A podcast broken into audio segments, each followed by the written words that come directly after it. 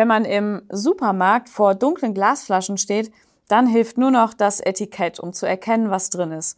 Und ich kann dann nur hoffen, dass wirklich das drin ist, was draufsteht. Wie ist das bei uns Menschen? Woher weiß ich, dass die Menschen um mich herum wirklich das sind, was sie angeben zu sein? My Input, dein Podcast für ein Leben mit Perspektive. Auch wenn die Kirchen immer leerer werden, bezeichnen sich trotzdem noch die meisten Europäer als Christen. Aber was sagt dieses Etikett Christ eigentlich aus? Reicht es zu sagen, ich glaube an irgendwas und schon bin ich ein Christ? Reicht es zwischendurch mal religiös zu handeln oder fromm zu reden, um ein Christ zu sein? Christsein bedeutet im eigentlichen Sinn, so zu leben, wie Jesus Christus gelebt hat. Und mal ganz im Ernst, wer weiß heute noch, wer Jesus Christus eigentlich wirklich ist, geschweige denn, wie er gelebt oder was er gesagt hat. In der Bibel steht ziemlich deutlich, dass es keinen Glauben an den Gott der Bibel gibt ohne Jesus Christus. Zum Beispiel hier. Wer ist nun der Lügner? Es ist der, der abstreitet, dass Jesus der Messias ist, der Christus. Denn wer den Sohn, also Jesus Christus, leugnet, hat keine Verbindung zum Vater.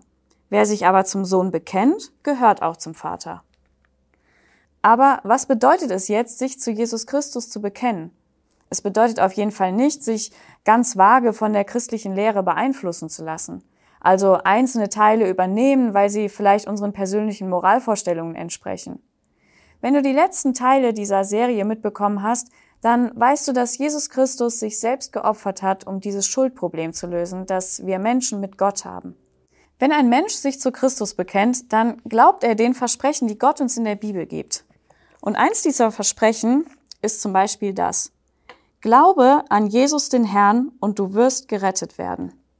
Das ist eigentlich so einfach. Und es ist alles, was du selbst dazu beitragen kannst, um mit Gott ins Reine zu kommen. Es geht nicht um religiöse Aktivitäten. Stell dir doch mal ganz ehrlich die Frage, was dich daran hindert, im wahrsten Sinne des Wortes ein Christ zu sein.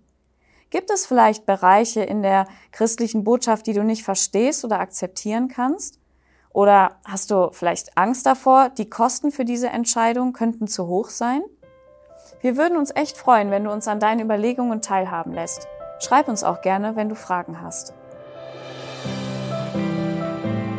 Vielen Dank, dass du dir den My Input Impuls angehört hast. Wenn du mehr wissen willst, geh auf unsere Website myinput.it oder folge uns auf YouTube, Facebook und Instagram.